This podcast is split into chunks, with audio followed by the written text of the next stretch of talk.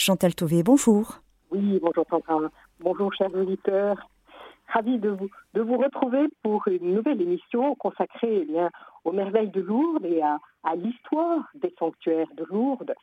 Et je voudrais vous parler aujourd'hui de Rémi euh, qui est le révérend père Rémi Sampé, missionnaire de l'Immaculée Conception. Sans doute, euh, même si vous êtes des habitués de Lourdes, ce nom ne vous est pas familier. Et cependant, nous lui devons la physionomie de, des sanctuaires, vous savez, cette carte postale que nous envoyons quelquefois à nos amis qui euh, de, du pont Saint-Michel. Nous voyons les, allées qui conduisent jusqu'à euh, cette très belle église, la basilique du Rosaire, entourée des deux grands bras sur lesquels on, faisait autrefois des processions, surmontée de la basilique de l'Immaculée Conception. Eh bien, cette physionomie, nous la devons particulièrement à cet ecclésiastique dont je voulais vous parler aujourd'hui. Mais euh, je terminerai sur l'illustration des, des thèmes euh, des mystères du rosaire, dont je n'ai pas parlé la dernière fois, que je me suis arrêtée à la mort de Rémi Sampé le 1er septembre 1889, soit exactement un mois après l'inauguration de cette nouvelle église des sanctuaires Notre-Dame de Lourdes, eh bien, euh, au moment de l'inauguration, il n'y avait pas le décor des, différentes chapelles, c'est-à-dire des trois fois cinq chapelles, puisque le rosaire était composé jusqu'à cette époque avec les mystères joyeux, les mystères euh, douloureux et les mystères glorieux. Ça n'est qu'en 2002 que euh, Jean-Paul II a ajouté les mystères lumineux. Et c'est en 2008 que ces mystères lumineux se sont trouvés sur la façade de la basilique du Rosaire.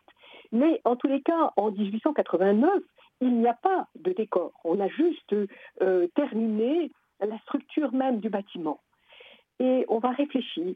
Au départ, on avait pensé euh, mettre des sculptures dans chacune des chapelles, et pour cela, on avait aménagé au-dessus de la, dans le cul de four, la partie supérieure euh, de la voûte en cul de four de chacune de ces chapelles euh, de, rosaire, eh bien, on avait aménagé une ouverture pour que la lumière naturelle vienne se déposer sur les sculptures. Mais finalement, on abandonne ce projet pour le remplacer, vous savez, ceux qui sont allés à Lourdes, par des mosaïques. Et la première de ces mosaïques ne sera posée qu'en 1894. Donc euh, voilà, je voulais terminer quand même sur cette thématique très importante avant d'aborder la vie euh, du révérend père Rémi Sampé, qui est donc le grand artisan du pèlerinage. Il a pris la charge euh, du pèlerinage de Lourdes le 18 mai 1866 et il est resté donc 23 ans au service de Notre-Dame de Lourdes. Qui était-il? Il est né dans les Hautes-Pyrénées en 1818 dans une famille d'agriculteurs profondément catholiques et d'ailleurs l'un de ses oncles maternels a été ordonné prêtre l'année de sa naissance et d'ailleurs il s'occupera beaucoup de ce petit Rémi. À deux ans, ce jeune enfant est conduit au sanctuaire marial de Bétaram sanctuaire marial qui se trouve sur le Gave, un peu au-delà, c'est-à-dire en, en aval de Lourdes, en direction de Pau. Et euh, dans le sanctuaire de Bétaram, Rémi Santé est consacré à la Vierge Marie. Comme il montre peu de goût pour euh, l'agriculture, mais qu'au contraire, il aime les études et en particulier, il est très spirituel, eh bien, son oncle euh, invite ses parents à conduire le petit Rémi au petit séminaire de Saint-Pé de Bigorre, situé entre Bétaram et Lourdes, toujours sur le bord du Gard. Au moment où Rémi Saint-Pé arrive à, euh, dans ce petit séminaire, le directeur en est l'abbé Bertrand Sévère Laurent, celui qui sera en 1844 évêque de Tarbes et donc l'évêque des apparitions de Notre-Dame de Lourdes. tout en poursuivant ses, études, il développe donc une spiritualité profonde, donc on l'invite à aller au grand séminaire, puisque l'abbé Laurence a, a pressenti en lui une vocation religieuse, sacerdotale. Il poursuit ses études, bien sûr, et commence ce qui se faisait à cette époque-là. Il commence à enseigner au petit séminaire, justement. On lui confie la classe de 7e qui correspond au CM2, puis euh, de 4e, de 3e. En 1843, il est ordonné euh, prêtre par monseigneur Double, qui était l'évêque de Tarbes de l'époque.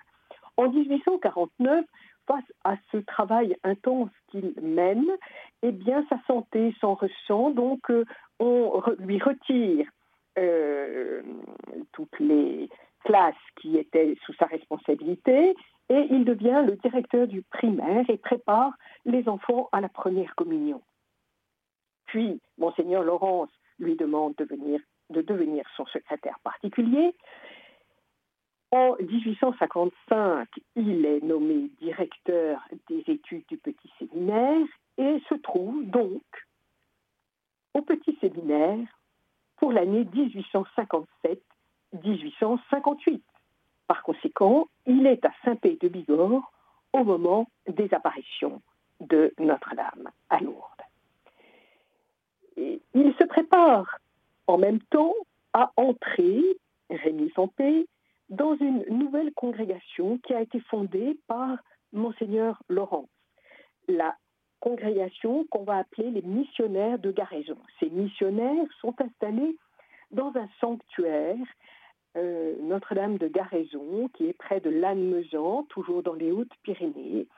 Sanctuaire euh, où la Vierge Marie est apparue en 1515 à une jeune bergère anglaise de Sagazan, dans une période de disette de cette région de Montléon. La Vierge apparaît revêtue d'une robe blanche et entourée de lumière. Et elle s'adresse par ces mots à la jeune fille Ne craignez rien, je suis la Vierge Marie, Mère de Dieu. Mais allez dire à votre père d'avertir le recteur de Montléon, le curé, qu'il doit bâtir ici une chapelle, car j'ai choisi ce lieu et j'y répandrai mes dons. Le père de la jeune fille obéit, mais Anglaise n'est pas cru du recteur, qui veut demande des preuves. Le lendemain, au même endroit, la Vierge apparaît à nouveau. Elle réitère sa demande. Anglaise retourne voir le recteur, qui refuse encore de croire à l'apparition. Alors la Vierge apparaît une troisième fois, en présence des villageois, qui ne voient pas, mais qui entendent cette parole Cherchez dans la panetière et chez vous dans le coffre du pain. Anglaise ouvre alors sa panetière et y découvre du pain blanc à la place du pain noir qu'elle y avait déposé. À la maison, on ouvre le coffre que l'on trouve également rempli de pain blanc. Tout le monde s'émerveille et organise spontanément une procession vers l'église pour rendre grâce à Dieu. Sur le lieu de l'apparition, on plante une croix, bien vite remplacée par la chapelle demandée par l'apparition, et cette chapelle est élevée non loin d'une source où se produisent de nombreuses conversions et guérison. Donc vous voyez à quel point Garaison est proche de Lourdes dans le déroulé et dans les demandes formulées par la dame. Si vous ne connaissez pas Garaison et que vous allez dans ce coin des Hautes-Pyrénées, je vous invite à y aller. C'est un magnifique bijou d'art du XVIe siècle. Nous avons dans la partie euh, du narthex des peintures euh, sur les voûtes représentant les processions qui se sont déroulées à Garaison. Et la, euh, la sacristie est elle-même peinte d'une façon absolument En 1834, l'abbé Laurent l'abbé Bertrand Sévère Laurence rachète le sanctuaire de Garaison et il ne se doute pas de la grâce qui va arriver à son diocèse en 1858. L'abbé Laurence restaure le sanctuaire très abîmé par la Révolution et il veut en faire avant tout une maison de missionnaires, une maison de dévotion, un asile de piété. Tout doit être et sera coordonné d'après cette idée primordiale. Il n'est pas le seul prêtre ou évêque à se préoccuper de l'évangélisation des campagnes. Je pense à monseigneur de Mazenot qui va créer les missionnaires de Provence, toujours avec cette idée qu'il faut réévangéliser les campagnes qui ont beaucoup souffert du fait de la Révolution française. Donc revenons au 1er mars 1858. Rémi Santé reçoit la visite d'un de ses anciens élèves, l'abbé Désira, qui vient de quitter la grotte de Massabielle, où il a été ému, mais très fortement ému, par la piété des fidèles qui attendent et qui regardent l'apparition. Et arrivant à Saint-Pé de Bigorre, après avoir quitté précipitamment l'apparition parce qu'il se sent surveillé par tous les fidèles, l'abbé Désira parle avec Rémi Santé. Mais, et je laisse la parole au, père, l'abbé Désira, au premier mot que je dis à l'abbé Santé et à monsieur l'abbé Pen, professeur de physique au petit séminaire, tous les deux partirent en même temps d'un éclat de rire. Je me tue sur le champ et je me promis de ne plus ouvrir la bouche sur le sujet. L'abbé Désira est meurtri. Le, père Rémy Sampé réagit en, ne croyant pas à l'apparition. À, une époque éclairée comme celle du XIXe siècle, ça n'est pas possible, c'est ce qu'il pense. Mais quelle n'est pas sa surprise le lendemain 2 mars d'avoir la visite de monseigneur Laurent lequel évêque de Tarbes va faire une visite pastorale et avant cette visite, il éprouve le besoin de se rendre dans ce petit séminaire où il a reçu tant de grâce et qui est pour lui comme un, lieu de, grand ressourcement. Donc euh, voilà, il, a sur le chemin, monseigneur Laurent, déposé son vicaire général. Or, ce vicaire général va sonner au euh, presbytère de Lourdes et euh, l'abbé, le curé Perama, lui ouvre la porte. À ce moment-là, l'abbé Fourcade, vicaire général, demande Est-ce que vous connaissez Bernadette Soubirous? Et si vous vous souvenez, nous sommes le 2 mars. Bernadette vient juste de quitter le curé Péramal. Pourquoi? Parce qu'elle avait reçu la mission de dire Allez dire au prêtre de bâtir ici une chapelle et qu'on vienne en procession. Simplement, elle a oublié la première partie de la phrase et elle n'a parlé que de la procession. Et le curé Perama lui a répondu Mais ce n'est pas moi qui peux décider de la procession, c'est l'évêque. Et Bernadette de dire Mais justement, il vient de passer. Alors le curé Péramal était tout étonné de cette réaction de Bernadette et de voir arriver au presbytère l'abbé Fourcade, il est quand même assez surpris parce que justement, eh bien, il y a confirmation de ce que Bernadette vient de lui dire. Donc, euh, vous voyez tout, euh, tous ces liens qui s'établissent. Donc, le, père Rémi Santé est obligé de dire à monseigneur Laurence qu'il vient lui aussi d'avoir des nouvelles de la grotte de Lourdes par l'intermédiaire de l'abbé Désira.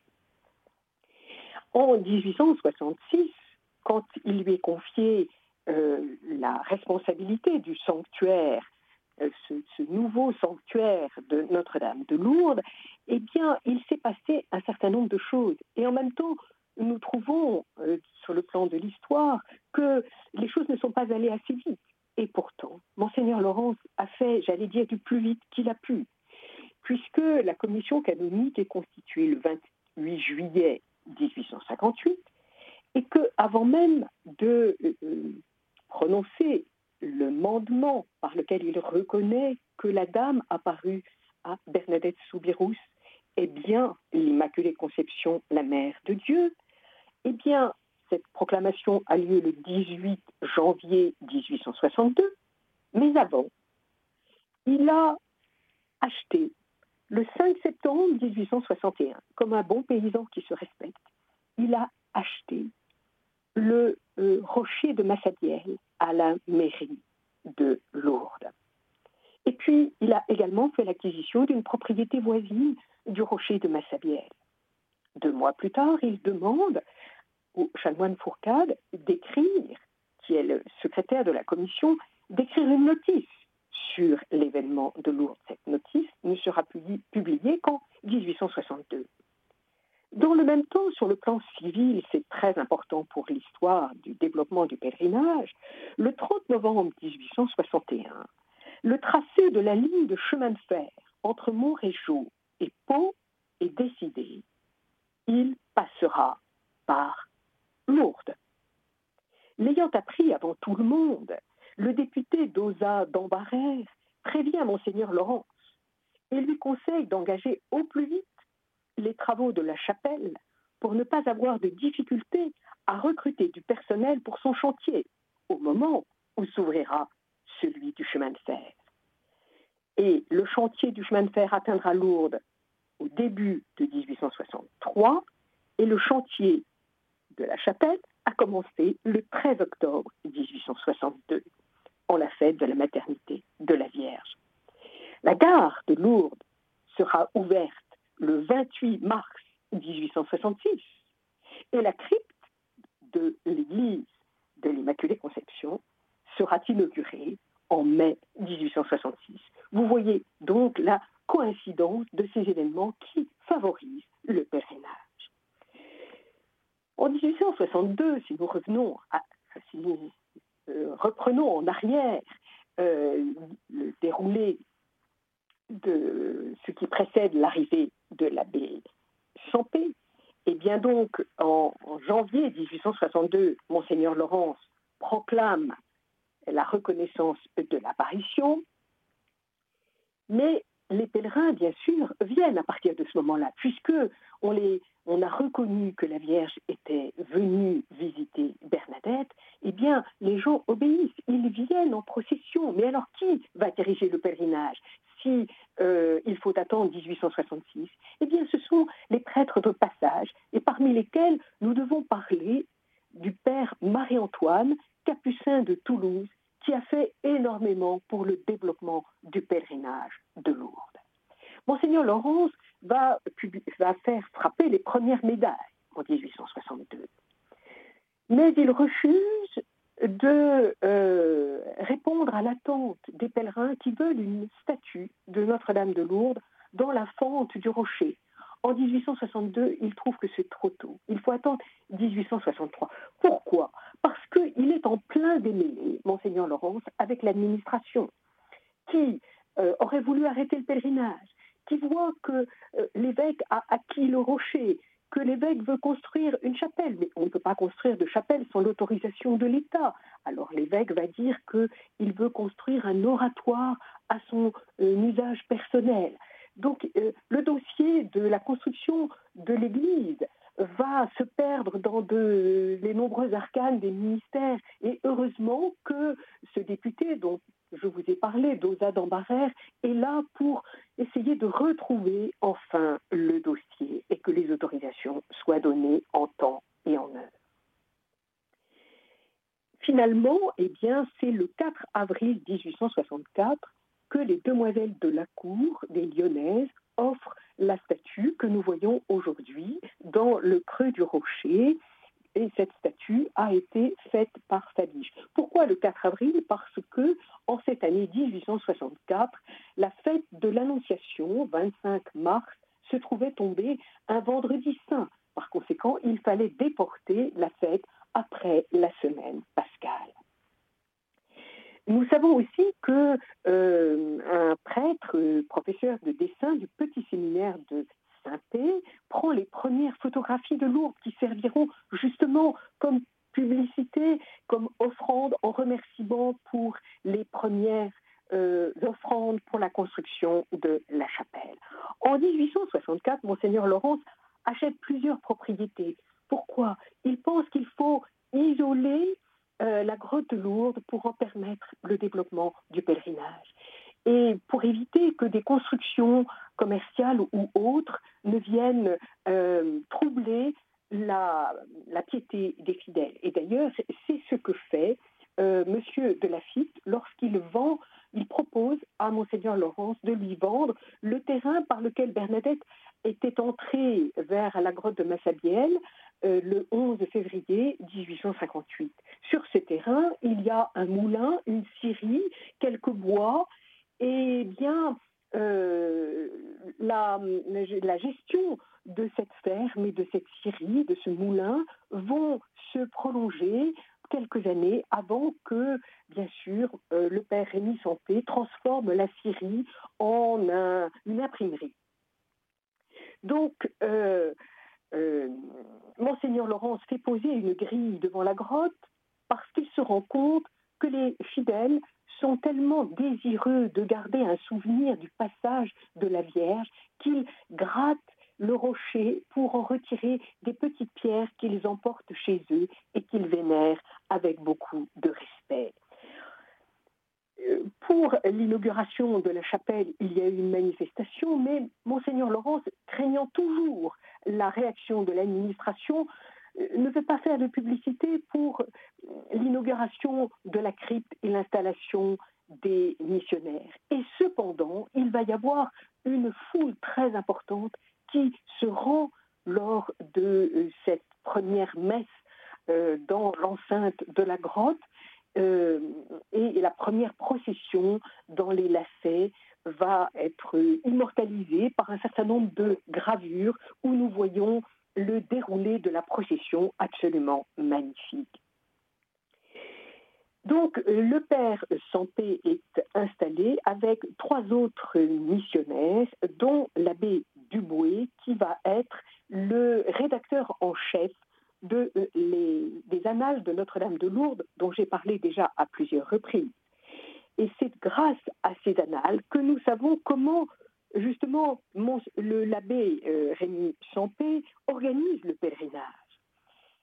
Il est dit, citation, Pas un seul train ne passe en face des roches de Massabielle sans que la curiosité et la dévotion ne pressent les têtes aux portières. La Madone reçoit de là tous les jours pendant la course rapide de la vapeur, le premier salut et la première prière de ceux qui ne l'ont pas vu encore. L'adieu attendri des âmes qui recueillent au vol devant la grotte des souvenirs aimés. Et je dois dire que, euh, ayant accompagné un directeur de pèlerinage à de multiples reprises dans le train, j'étais émue moi-même en passant devant la grotte avec le chemin de fer, de voir la grotte et de constater que le chanoine avec qui je me trouvais faisait un petit baiser qu'il envoyait à la Vierge Marie. La compagnie des chemins de fer du Midi livre des trains spéciaux de pèlerinage. C'est ainsi que les annales nous disent 12 fois 800 personnes ensemble, c'est-à-dire un train, ont été amenées par des trains spéciaux de pèlerinage. La procession se formait au sortir de la gare traverser la ville en la remplissant de cantiques, de bannières, de fleurs, de prières, elle trouvait sur le terrain de la grotte un autel dressé. La foule était rangée avec ordre et la sainte messe commençait là, dans ce sanctuaire à ciel ouvert, à l'ombre fraîche du rocher, sur le bord du Gave, en face de la statue de l'Immaculée. Et je ne sais pas si vous avez remarqué, mais nous apprenons que Rémi Sampé envoyait à la gare un missionnaire en habit de cœur pour diriger la procession vers la grotte. Et le révérend-père Duboué, dont je vous ai dit qu'il était le rédacteur en chef des annales, écrit à une religieuse de Metz que les quatre missionnaires suffisent à peine au travail du pèlerinage, tellement ceux-ci sont nombreux et fréquents. Et nous notons que le 1er septembre 1866, 5000 Bayonnais venus en plusieurs trains déposent leurs hommages à la Vierge.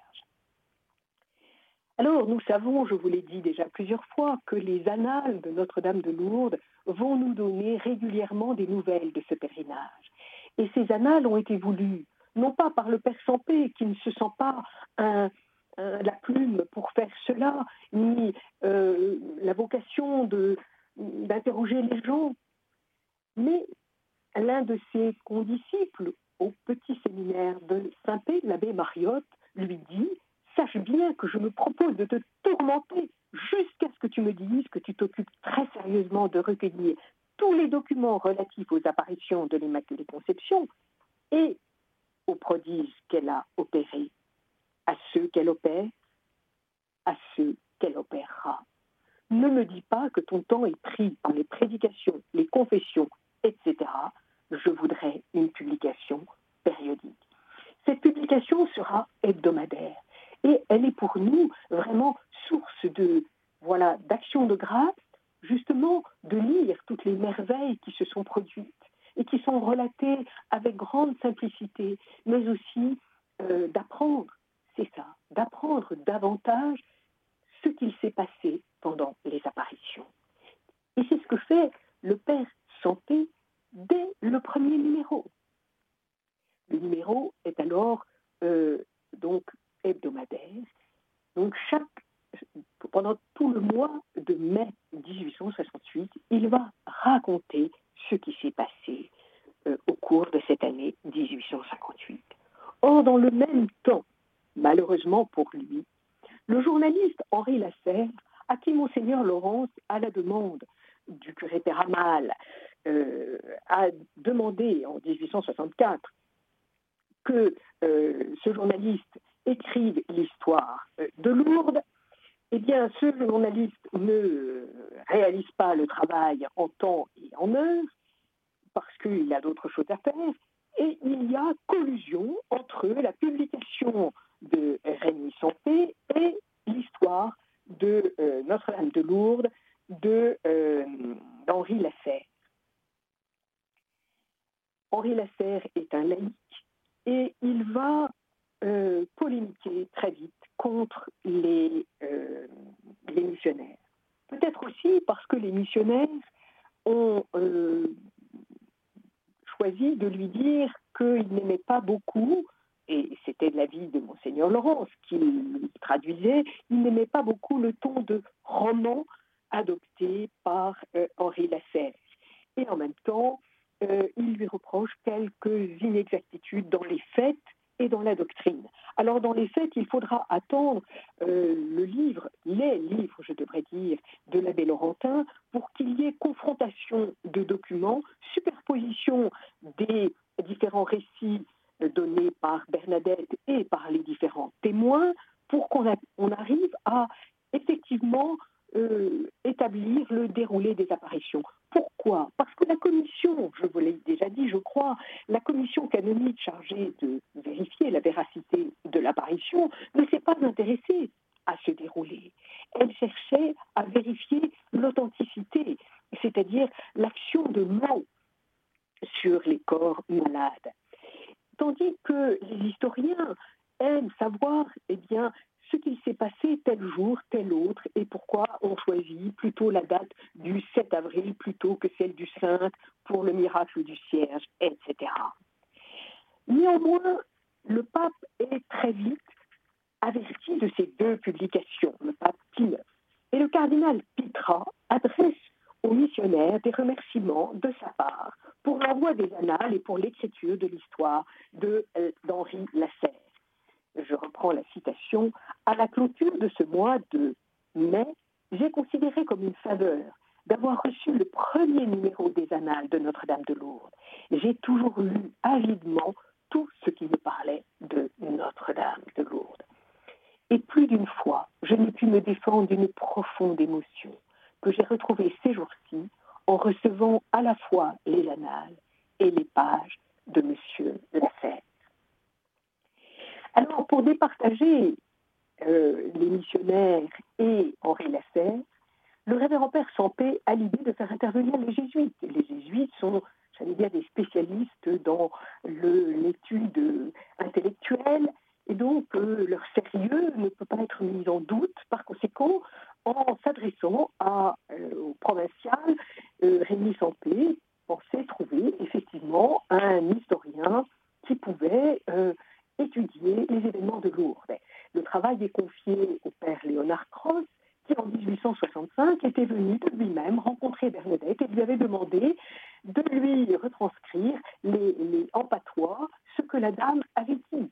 Et donc, euh, nous voyons la, préoccupation déjà de euh, Léonard Cross. Donc, en 1878, eh bien, il commence l'étude de l'événement de Lourdes et il va interroger d'autres témoins que ceux que Henri Lasserre avait interrogés ou que le curé Taramal avait lui-même interrogé.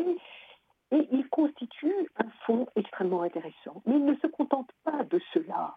Il va chercher les dossiers euh, du préfet et du commissaire de police. Or, il se rend compte que les deux fonctionnaires ont fait quelque chose qui ne doit jamais être fait, c'est qu'ils ont quitté Lourdes avec leur dossier. Euh, euh, pardon, Léonard Cross va aller voir la famille euh, Massy et il lui est accordé très peu de temps, mais il retranscrit tout ce qu'il peut retranscrire. Puis il va essayer de faire la même chose du côté de Jacomet, mais il n'aura pas la même chance. Tandis que le temps passe, Léonard Cross dit à, Rémi Santé, vous devriez acquérir le dossier de M. Massy. Et puis, euh, le, père Santé ne voit pas l'intérêt, il, est dans la polémique avec euh, Henri Lasserre et donc il abandonne, il ne veut pas euh, approfondir, augmenter cette polémique. Malheureusement, aujourd'hui, le dossier d'Henri pardon, le dossier d'Oscar Massy, le, le des Hautes-Pyrénées au moment des apparitions n'est toujours pas versé au dossier de Notre-Dame de Lourdes. Par contre, en, 1800, en 1958, c'est-à-dire au moment du centenaire, le dossier de Jacomet a été remis à Lourdes. Euh, je vous ai dit que le père euh, Rémi Champé avait bien sûr euh, engagé les travaux de la basilique, mais aussi euh, dans cette année 1883, l'année du, des 25 ans du premier jubilé de l'apparition de Lourdes, il euh, met en place le bureau de constatation médicale en demandant au docteur Duno de Saint-Maclou de tenir euh, pendant la durée des pèlerinages, c'est-à-dire pendant les six mois qui vont de mars à novembre à peu près, euh, être à poste à Lourdes pour recueillir les euh, témoignages des gens guéris et étudier les malades.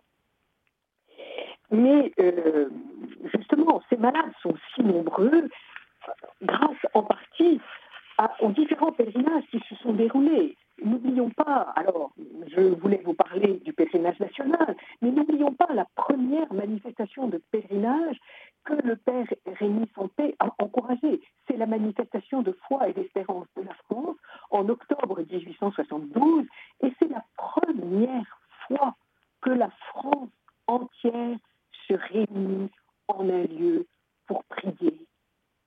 La manifestation de foi et d'espérance de la France met la France en route.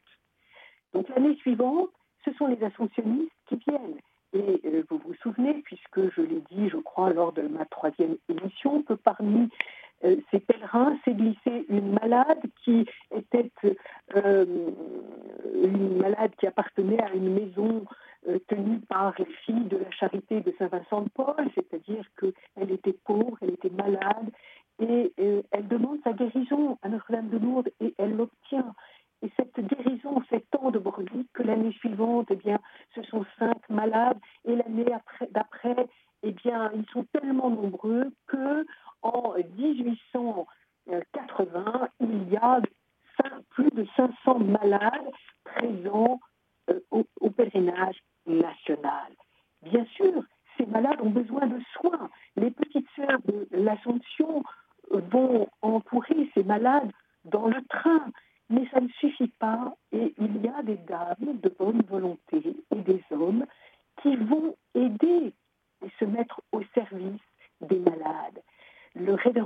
du dans les annales avait noté cela.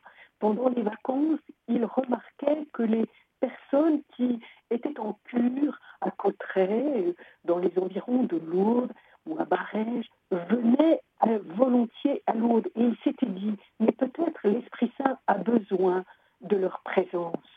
Et effectivement, euh, en 1881, eh bien, les, euh, malades sont si nombreux que un homme avise sur, le trottoir deux jeunes gens qui sont en, en frac. Ils ont leur chapeau haute forme et leurs gants blancs, un bel habit. il leur dit Est-ce que vous ne pourriez pas m'aider à transporter les malades? Et c'est ainsi que les brancardiers sont nés et que les dames du monde se sont transformées en infirmières et qu'en 1885, le père Rémi Santé va constituer ce qu'on va appeler l'hospitalité Notre-Dame de Lourdes.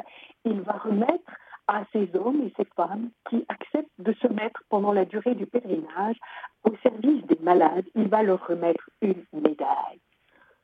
Vous, messieurs, leur dit-il, vous allez entrer plus avant dans l'intimité de Notre-Dame de Lourdes.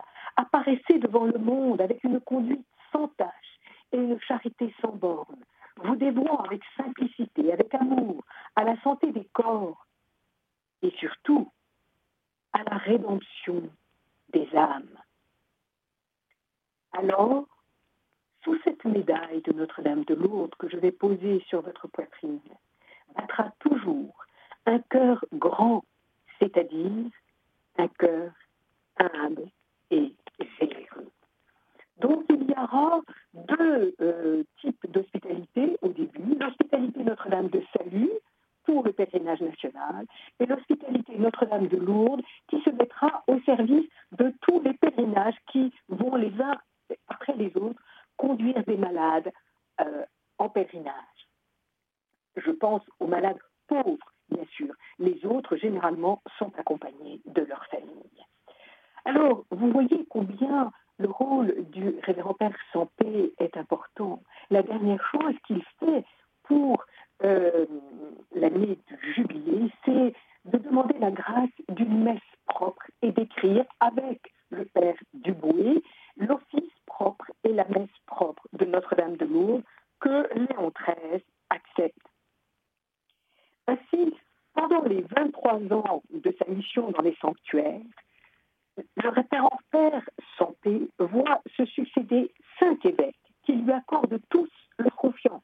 Monseigneur Laurence, son ancien directeur du petit séminaire, Monseigneur Pichelot, qui ne restera pas longtemps, deux ans, Monseigneur Langénieux, futur archevêque de Reims et cardinal, Monseigneur Jourdan, qui a été le secrétaire de Monseigneur Darbois, lequel a été exécuté pendant la commune, les trois derniers évêques dont je vous ai parlé, Pichelot, Langénieux et Jourdan sont originaires de Paris. Et le dernier évêque que va servir euh, le révérend Père Santé est Monseigneur Billère, lequel est originaire des Hautes-Pyrénées comme lui et ancien élève du petit séminaire de Saint-Pé de Bigorre. Alors pour la prochaine émission, je vous parlerai de Sainte Bernadette. Pourquoi Parce que euh, nous serons le 15 avril, c'est-à-dire la veille du 16. Or, c'est le 16 avril, un mercredi de Pâques, que Bernadette est décédée. En la fête de euh, Saint Benoît Joseph Labre, patron des pèlerins. Et je voudrais euh, voilà, revenir sur la vie de Bernadette, euh, sur les apparitions de Lourdes, bien sûr, mais aussi sur son séjour à Nevers, et voir Bernadette non plus comme une pauvre ou comme une malade, mais à travers les différents charismes et dons qu'elle a manifestés. Voilà, je vous remercie pour votre écoute.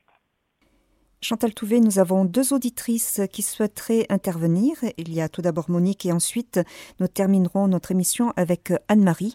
Monique, c'est à vous. Oui, bonjour madame, je vous remercie beaucoup de votre intervention qui me fait beaucoup de bien. J'ai une question à poser, j'espère que je ne serai pas hors sujet.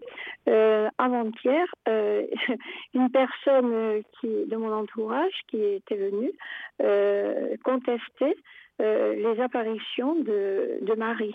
Et cela m'a fait un, un, très très grand mal parce que euh, depuis mon enfance, je vis avec Marie, ma famille était très croyante et elle m'a accordé beaucoup de grâce, Marie, et je la prie tous les jours, euh, même avant de connaître Radio Maria, bien entendu. Et alors cette personne pour étayer sa thèse, me dit, mais d'ailleurs, vous n'avez qu'à lire le livre de, sur l'hystérie de Bernadette Delourde par le docteur Rouby, qui était médecin directeur de la maison de santé d'Alger. Alors, alors voyez-vous, je n'ai pas voulu même euh, me renseigner parce que je, suis tellement euh, sûre de, ces apparitions, je les ressens dans mon cœur, dans mon âme, dans mon esprit. Et puis, euh, j'ai été vraiment très touchée, mais voyez, très touchée par cette affirmation-là euh, qui, m'a vraiment troublée. Et finalement, après, je me suis, j'ai essayé de regarder sur Internet ce que disait ce, euh, ce, ce personnage-là, ou plutôt ce médecin. Alors évidemment, alors il étaye sa thèse en disant que euh, qu'elle était hystérique, etc., qu'elle n'avait jamais pu apprendre à lire ni à écrire. Mais ça, nous savons tous que euh, la Vierge Marie apparaît aux, enfants, euh, aux enfants, aux personnes les plus défavorisées la plupart du temps. Voilà. Et puis qu'elle a accompli d'immenses miracles. À ce moment-là, on peut contester également toutes les autres apparitions. Bon, alors, c'est cette question que je pose. Avez-vous donc entendu parler de ce docteur Rubitsch, cette contestation de, mais vraiment violente. Euh, euh, j'entends bien. Bonjour Monique d'abord. Merci pour votre intervention. Euh, votre question me paraît tout à fait justifiée, c'est-à-dire le trouble qui a été que vous avez perçu dans votre âme a besoin d'avoir une réponse. Eh bien, sachez que par rapport à cette hystérie de Bernadette, euh, n'est pas la, première personne à le dire, mais temps même des apparitions. Souvenez-vous, vous pourrez reprendre une des émissions, je ne me souviens plus dans laquelle j'en ai déjà parlé, mais euh, je, vais vous redire ce que j'ai dit, je tâcherai de ne pas euh, introduire de confusion, mais au moment des apparitions, l'administration, justement, a peur de ce, cette ampleur que prend le mouvement vers et demande l'on vérifie l'état de santé mentale de Bernadette. Donc, trois médecins sont invités à étudier euh, la santé mentale de Bernadette. Parmi eux, il y a un petit élève, un ancien petit élève du petit séminaire, le docteur Balancy. Mais aucun de ces trois médecins n'est capable de confirmer que Bernadette est hystérique. L'administration va continuer, si vous voulez, elle est, perturbée et, il faut se souvenir que pour des ennemis, pour des, pardon, des personnes pour lesquelles la, raison est la chose la plus importante, ils ne, veulent pas euh, succomber à la tentation de se laisser gagner par leurs sentiments, c'est-à-dire ce qui nous touche à l'intérieur de nous, ce qui nous pousse quelquefois à faire quelque chose. Et ils veulent que leur raison domine. Et donc, ils considèrent que Bernadette est hystérique.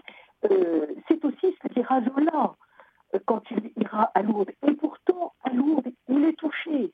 Mais, euh, voyez, appuyez-vous sur l'Église. L'Église a analysé très finement les apparitions. Et Monseigneur Laurence ne s'est pas précipité, il a pris son temps. Et dans tout ce qu'il dit, en particulier au moment où il va demander à Bernadette de refaire le geste que Bernadette n'a dû faire qu'une seule fois et qu'elle reproduira de nombreuses reprises dans sa vie, au moment où la dame dit Je suis l'Immaculée Conception. À ce moment-là, les témoins diront Bertrand Sévère va avoir les yeux remplis de larmes et des larmes coulent sur ses joues. Il y a une grande émotion, une vérité qui est donnée. Et c'est ça qui ne doit pas troubler votre âme vous remercie beaucoup parce que là, vraiment, mon mais c'était affreux. Et, de toute façon, euh, je, suis, je suis partie, je suis partie, c'était une sorte de réunion, et je peux, je peux vous dire que j'ai quitté la salle, et mon cœur tapait, tapait, tapait, ça a été affreux. Il a fallu vite, et ce qui m'a guéri, en fait... Continuez à prier la Vierge Marie, et elle vous apportera la paix intérieure. Mais c'est ce que j'ai fait. Je me suis tout de suite mise à prier, j'ai été guérie tout de suite. Très bien, très bien. Je vous remercie beaucoup, madame. Bonne journée à vous, merci. Merci, Monique. Au revoir. Au revoir, Monique. Et nous allons terminer avec Anne-Marie. Anne-Marie, c'est à vous. Anne-Marie? Ah, Anne-Marie n'est plus là. Anne-Marie voulait simplement vous, vous remercier pour, pour cette émission qu'elle découvre. Ah, bah écoutez, à l'occasion, si par hasard elle se manifeste, eh bien, je, je, suis moi-même émue de, savoir que ce que je dis touche. Parce que justement, avant même de commencer cette émission, je me disais, mais je fais beaucoup d'histoires, et puis peut-être qu'il y a des gens qui ne connaissent pas ce lieu, c'est compliqué ce que je raconte, etc. Et en même temps, il faut se lancer et dire et partager. Parce que vraiment, pour moi, euh, l'histoire de Lourdes est, est une succession de merveilles. Eh bien, merci beaucoup Chantal Touvet pour euh, partager toutes ces, informations historiques avec nous et qui nous font euh, progresser euh, dans notre foi. Bien, merci. Donc, euh, au mois prochain. Au mois prochain. Merci beaucoup. Au revoir. Au revoir. Chers auditeurs de Radio Maria, c'était l'émission Merveille de Lourdes avec Chantal Touvet qui nous a parlé aujourd'hui de la vie du Père Rémi Sampé. Et vous pourrez réécouter cette émission en podcast sur notre site internet www.radiomaria.fr.